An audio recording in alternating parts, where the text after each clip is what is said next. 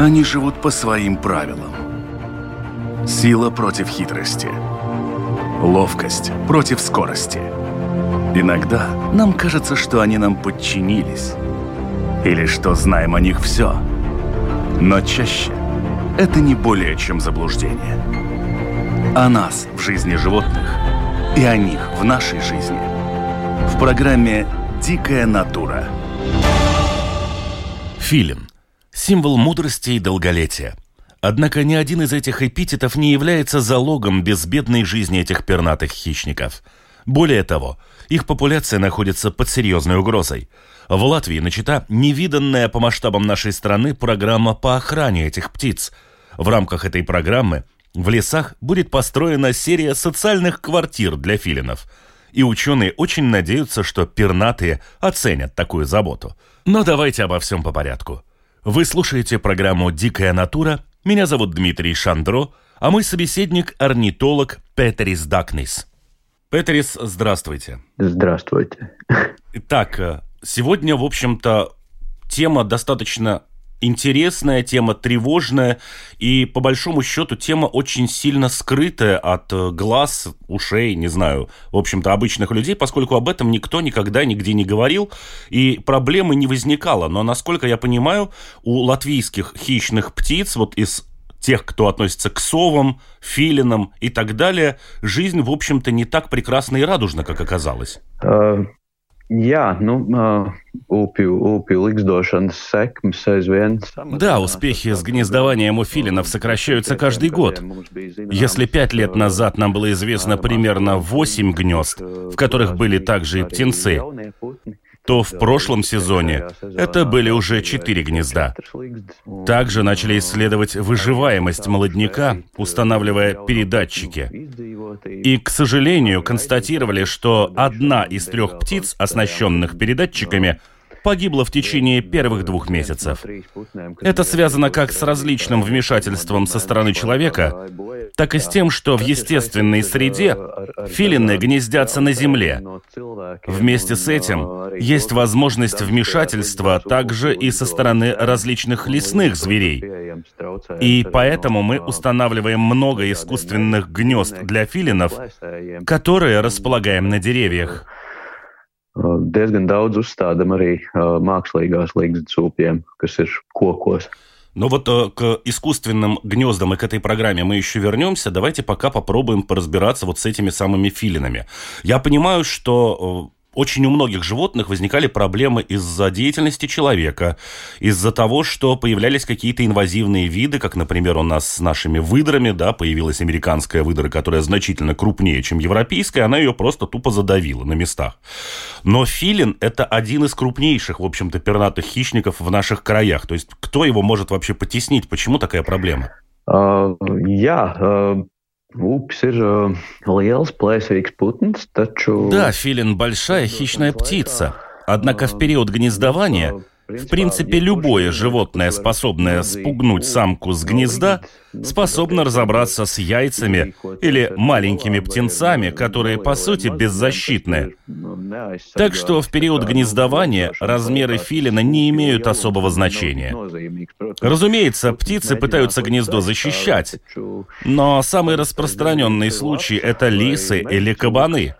И тут взрослая птица всегда в приоритете спасает себя — поскольку в природе так заведено, что взрослая птица, достигшая половозрелого возраста, ценнее, нежели малыши. Поэтому не во всех случаях взрослый филин будет рисковать своей жизнью, чтобы защитить гнездо.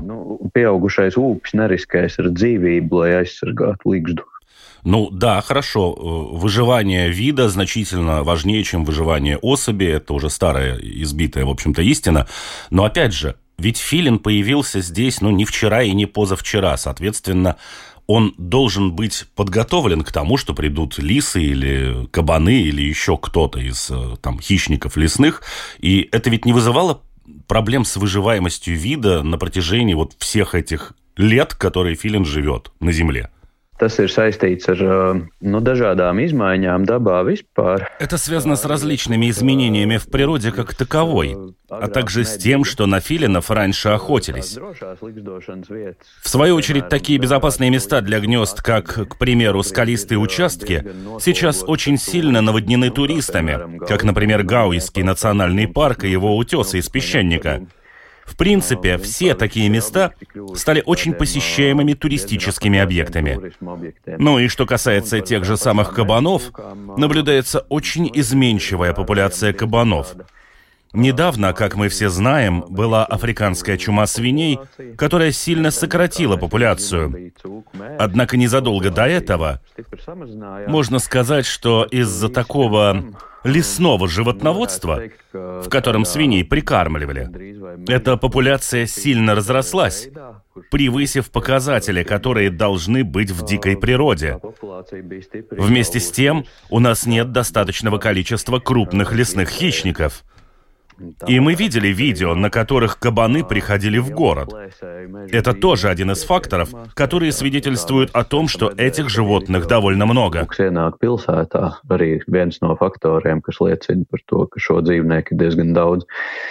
То есть, в общем-то, мы можем сказать, что по большому счету все равно влияние, то, что называется, вот термин на сей раз используем один раз, антропогенное или влияние человека сыграла вот свою ключевую роль в появлении вот этой проблемы из-за того, что произошел там перекос э, с популяцией тех же кабанов и так далее в лесах? Jā, ну, protams, tas ir, ir viss šobrīd. Да, конечно, сейчас можно сказать, что вся экосистема подвержена влиянию человека – в том числе и лесозаготовительные работы, которые на филинов напрямую не влияют, как, например, когда филинов тревожат. Однако для охоты филин использует слух, и, к примеру, шум при заготовке леса может мешать. Другим совам даже больше, чем филинам, так как филины также полагаются и на зрение. Но шум — это один из мешающих факторов. И почему я говорю о непрямом влиянии? Потому что, поскольку не уничтожаются появляются места гнездования филинов, в том смысле, что, например, для дятлов это будут спиленные деревья, а филин может гнездиться на земле. Так что на его места гнездования вырубка леса не влияет. Однако, что касается шума и активной деятельности, в том числе езда по лесам, в том числе и на мотоциклах, филин довольно чувствителен с тех времен, когда на него охотились. И при приближении человека может бросить гнездо. И случаи, когда филины покидали гнезда, есть.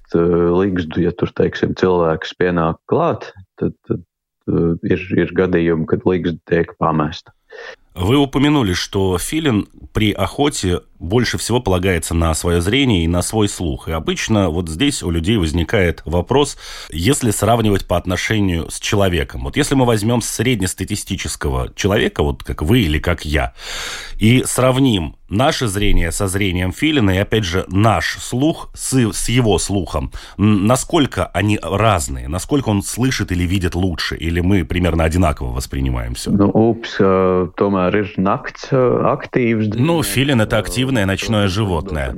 Разумеется, в период гнездования приходится охотиться и в течение дня. Но трудно сказать, во сколько конкретно раз лучше. Но да, эта птица видит в темноте. Тем не менее, главный инструмент — это слух. У всех сов слух работает так. Лицо совы как спутниковая тарелка, которая направляет звук в уши, а уши расположены асимметрично. И благодаря этому сова может точно определить место источника звука и немного повернув голову, абсолютно точно может определить, откуда исходит звук. И даже если не видит, например, если жертва находится в траве или под снегом, сова точно знает, в каком месте. И сова атакует, даже не видя свою жертву. Филины также часто охотятся на водоплавающих птиц в темноте. И это происходит больше, полагаясь на зрение. Констатировано много случаев, когда филины охотились на белую цаплю. И понятно, что при свете луны птица заметна. Она может не шевелиться, не издавать никаких звуков. но тем не менее была поймана. Gaismā šis putns ir redzams, viņš var nekustēties un neizdot nekādas skaņas, bet nu, tikt tāpat nomedīts. Вы упомянули относительно асимметричного расположения ушей у сов и у филинов. И вот здесь, я думаю, что стоит, наверное, немножко затронуть эту тему. Ведь э, у тех же ушастых сов, как они называются, у филинов, э, вот эти всевозможные там перьевые кисточки и похожие для нас на уши образования на голове, не являются ушами от слова совсем. Uh, jā, upim un ausēnējai pūcei uh, tas... Да, у филина и у ушастой совы то, что на голове выглядит как уши, это всего лишь перья. Никаких ушей там нет. У птиц уши как такие небольшие отверстия по бокам головы, как и у нас. Но там нет никакой ушной раковины, как у нас или как у других животных, у которых есть образование, направляющее звук в это отверстие. То, что выполняет роль ушной раковины у совы, это лицевой диск. Все оперение на лице, которое образует такую тарелку, которая помогает направить звук в слуховые отверстия. Так что эти перья, они как такое украшение у птиц, у которых они есть. Dažiem putnēm, kam nu tādas ir. А я напомню нашим радиослушателям, что вы слушаете программу «Дикая натура» на волнах Латвийского радио 4, и мы общаемся с орнитологом Петрисом Дакнисом о таких птицах, как филины, у которых, оказывается, существуют очень большие проблемы, и, в общем-то, птица, ну, если не находится на грани вымирания, то, во всяком случае, серьезные проблемы с популяцией в нашей стране наблюдаются. Итак, Петрис, мы уже поговорили о том, что из себя представляет филин, почему и какого рода проблемы у него возникли, но, опять же, мы упомянули, что, в общем-то, это одна из крупнейших, наверное, хищных птиц, ну, из совиных так точно, но нас, насколько он большой вообще? Вот, э, опять же, если мы будем, не знаю, сравнивать с тем, что мы видим каждый день, по сравнению с голубем, какой-нибудь уткой, кошкой, собакой, насколько большой вообще филин может быть и сколько он весит? Ну, jā, ups ir, ir liels putns, tas izmērs... Ну да, филин крупная птица. Его размеры, когда птица сидит на ветке дерева, если мерить вертикально, то могут быть примерно полметра. Вес может быть ну, как у кого. Этот показатель разнится. Самки у хищных птиц всегда крупнее и тяжелее самцов. Вес может быть от 2 до 4 килограммов. Когда окольцовывали птенцов, которые еще не летают и не достигли своего полного веса, в среднем их вес составлял полтора килограмма.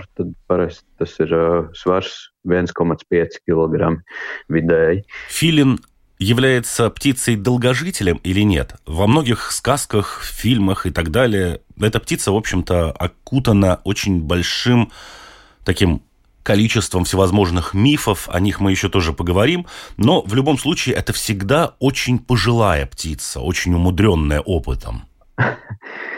Jā, salīdzinot ar mazākiem putniem, да, если сравнивать с меньшими птицами, филин живет довольно долго. Это в среднем может быть 25 лет.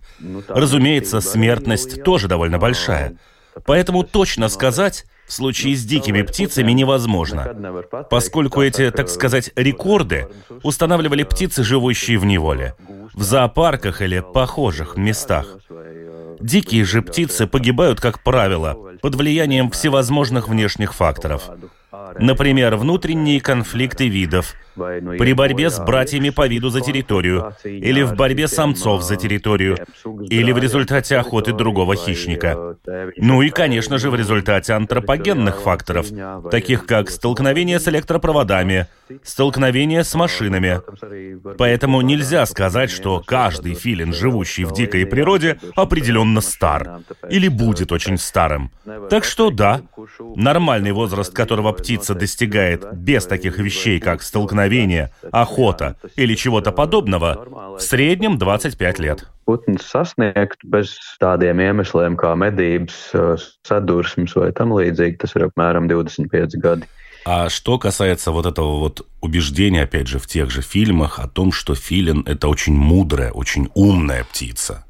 Um, nu, tas īsti nebūs taisnība. Uh, Но это на самом деле неправда.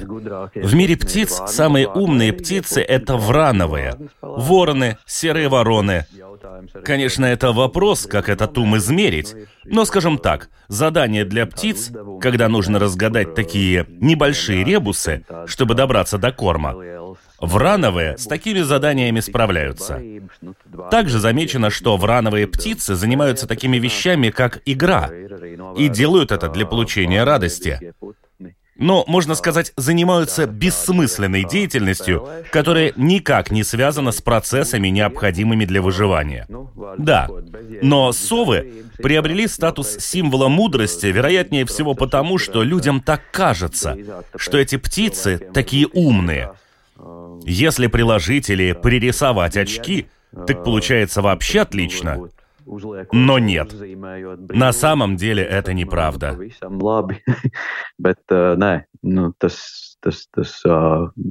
īstenībā tā nav. А вот вы упомянули, что птицы, например, те же врановые, да, вороны и так далее, они играют и, в общем-то, занимаются, ну, на первый взгляд, бессмысленными действиями. У хищников ведь вообще у молодежи, в общем-то, игра очень распространена, особенно там у кошачьих, у собак. И все это связано с подготовкой к жизни, к боям за территорию, к охоте и прочим навыкам, которые им будут нужны. А хищные птицы, вот они в младенчестве вообще играют как-то или как они эти навыки получают? Ну, мазулiem, jā, tas vienmēr ir vairāk vai mazāk. Ну, для малышей, да. Всегда в большей или меньшей мере есть какие-то проявления. Но нельзя сказать, что птенцы филина делают что-то похожее на то, что происходит, например, у котят. Они между собой никакой особой борьбы не устраивают и не упражняются. Но они изучают, что можно съесть. Например, отличается ли принесенная еда от шишки, которую можно обнаружить в гнезде или рядом. Разумеется, клюют друг друга. Иногда немного толкаются. Но все это имеет меньшее значение и не происходит так, как у млекопитающих. Но да, пока птицы находятся в гнезде, это относится к большинству птиц. Они определенно изучают голосовые сигналы от родителей, пение, крики. У них есть такой же врожденный сигнал, требующий еду. Это когда птицы покидают гнездо, но еще держатся поблизости и сигнализируют родителям, где они находятся и куда нужно доставить еду.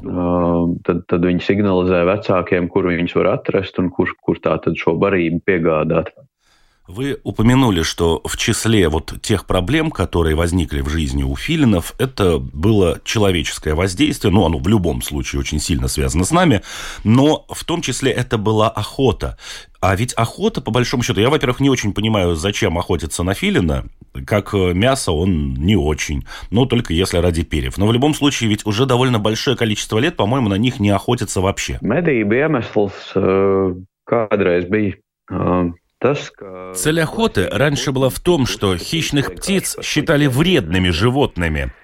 Это закончилось примерно в 70-х. Но до этого, да, охотников убеждали охотиться на этих птиц, и можно было получить компенсацию. Предъявив ногу птицы, можно было получить деньги. Но и это тоже было мотивацией, чтобы этим заниматься.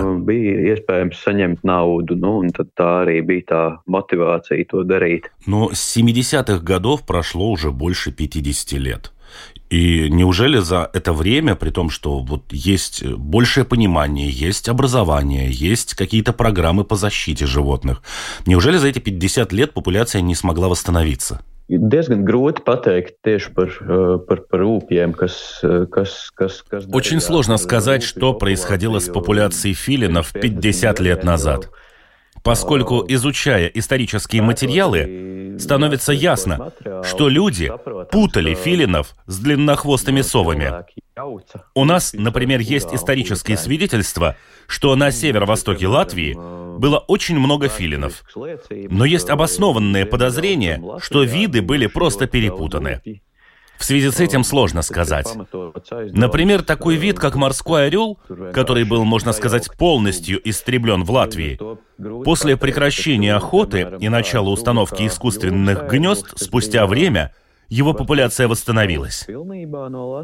Ну и сейчас Мы надеемся, что еще не слишком поздно проделать подобное и с филинами. Но, конечно, это не вопрос одного года или пяти лет. Чтобы было можно говорить о результатах, должно пройти лет 10, 20.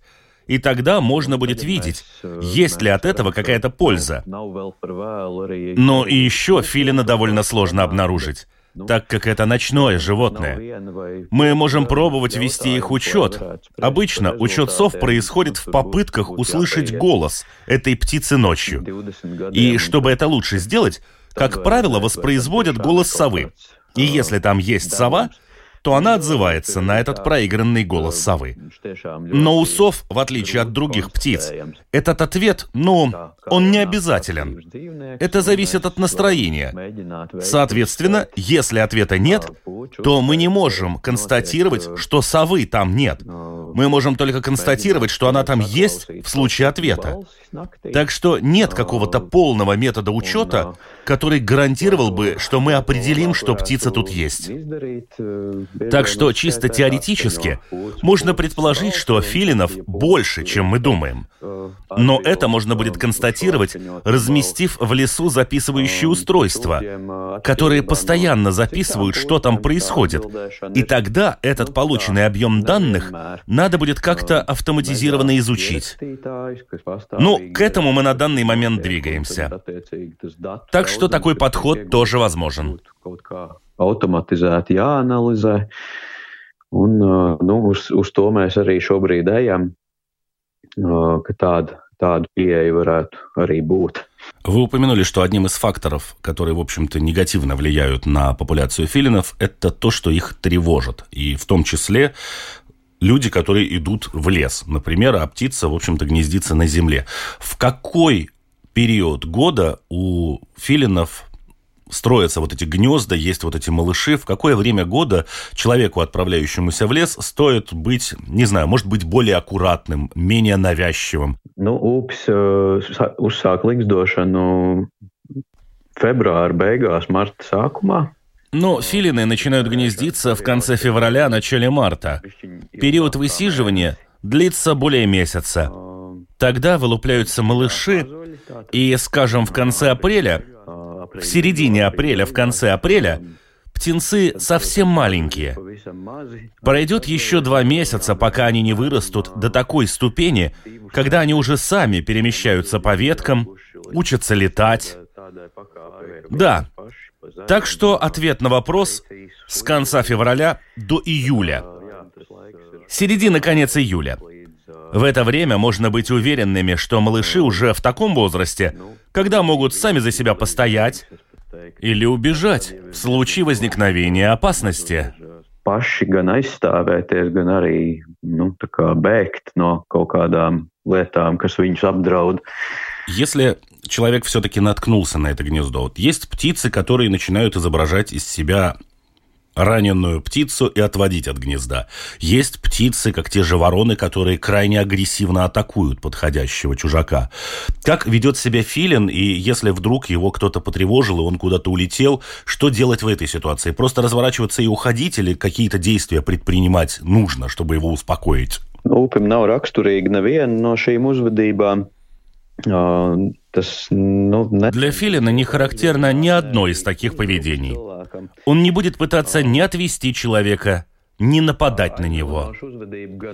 Иногда попытки отвести от гнезда предпринимаются, когда взрослая птица показывается и ведет в противоположном от гнезда направлении. Но обнаружив гнездо, единственно верное действие — это уйти — было бы, конечно, очень хорошо, по возможности, быстро констатировать, где это гнездо, чтобы потом сообщить об этом, например, на портале Dabas.lv, поскольку каждое найденное гнездо филинов сейчас крайне важно для охраны этого вида.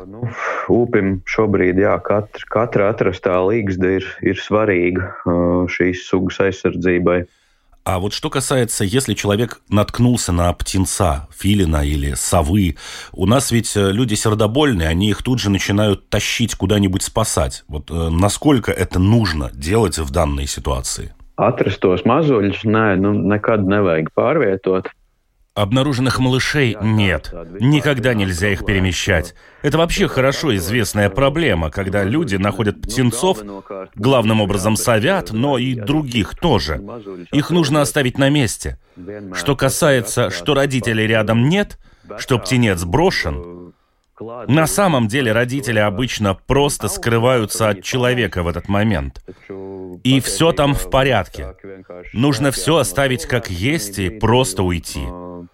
Но если есть угроза, я не знаю, исходящая от домашних животных или котов, Самое большое, что можно сделать, это посадить эту птицу на какую-то ветку повыше, и тогда уже уйти. Но определенно не надо ее вести в зоопарк или куда-то еще. Ну, то есть э, мы можем напомнить людям о том, что филины в большинстве своем, ну или, по крайней мере, очень часто гнездятся на земле. Он не может выпасть из гнезда, которое находится на земле. Ну, Разумеется. Да, что касается вот этой программы с э, искусственными местами гнездования, вы можете рассказать, в общем-то, суть ее, вот зачем это нужно? Jā, uh, да, искусственные гнезда. Относительно недавно, года три назад, был утвержден план по сохранению видов сов. Там один из разделов был об установлении искусственных гнезд. И там научно подсчитано, сколько таких гнезд надо установить. В случае с филинами это более двух тысяч. Но, конечно же, никто не думает, что во всех двух тысячах гнезд вдруг будут гнездиться филины. Так как у нас на данный момент гнездятся примерно 20 пар. Но это делается для того, чтобы любая пара филинов, настроенная на гнездование, смогла найти для себя в приемлемом биотопе это искусственное гнездо, которое представляет из себя платформу, поднятую на дерево на высоту от 10 до 15 метров. И эти гнезда строятся для сов уже больше 10 лет. Но еще никогда этого не делалось в таких больших объемах. И, конечно, о результатах в данный момент мы говорить не можем, так как пошел только второй год, как мы начали устанавливать такие гнезда для филинов. К этому моменту установлено примерно 270 гнезд, что примерно 10% от предусмотренного в плане охраны сов.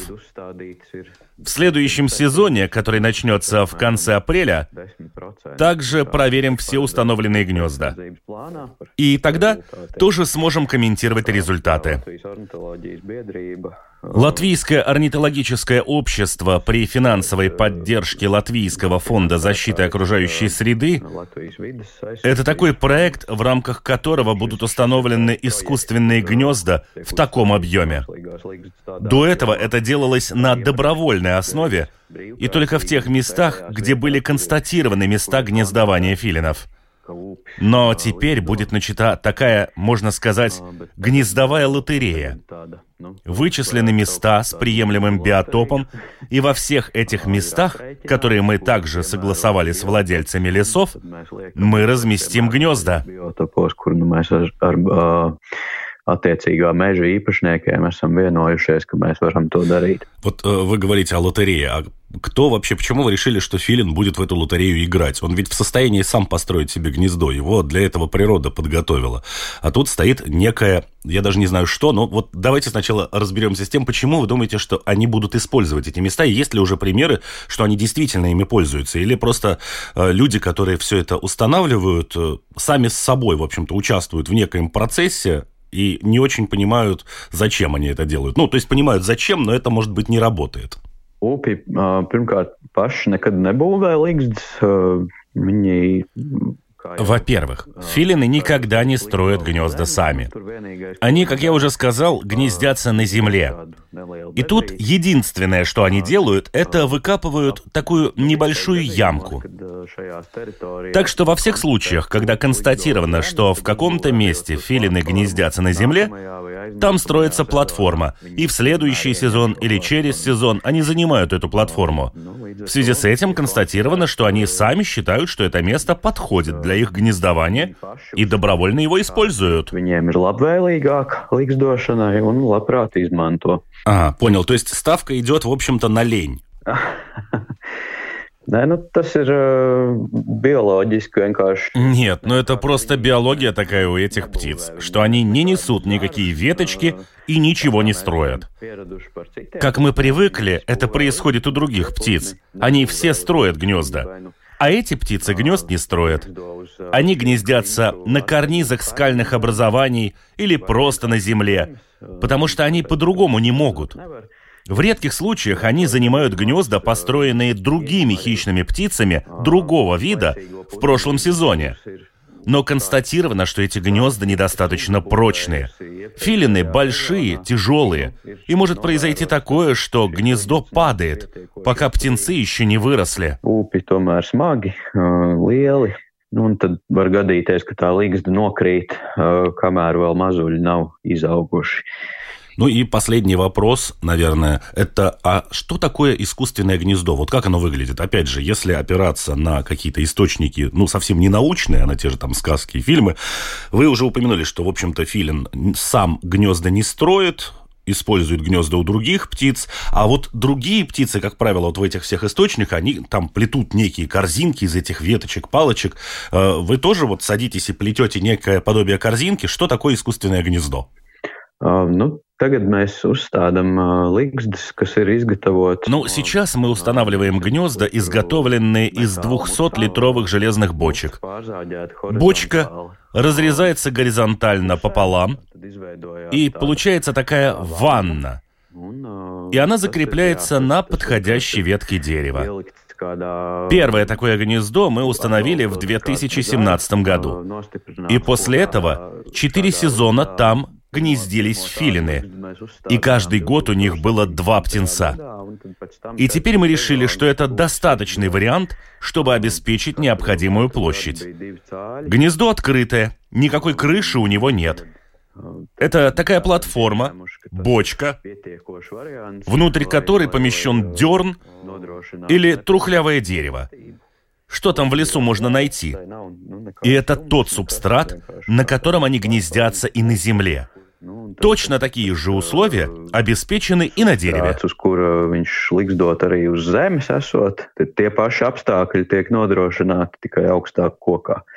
Ну, в общем, в любом случае, случаи, когда филин выбирает для себя вот такое место гнездования, построенное для него человеком, уже зарегистрированы, и есть надежда, что их станет еще больше. Yeah. Да. Спасибо, Петерис, за рассказ. Я напомню, говорили мы сегодня о такой крупной хищной птице, как филин которая находится не в очень хорошем положении в Латвии. В общем-то, ее существованию, как минимум на нашей территории, есть угрозы. И начата программа по созданию вот этих мест искусственного гнездования для филинов для того, чтобы эту популяцию как-то поддержать. Общались мы с орнитологом Петрисом Дакнисом. Петрис, спасибо вам большое за рассказ и всего доброго. Всего Весело, хорошего, молодец. спасибо. А я напомню нашим слушателям, что программа «Дикая натура» выходит на волнах Латвийского радио 4 по понедельникам после 10-часового выпуска новостей.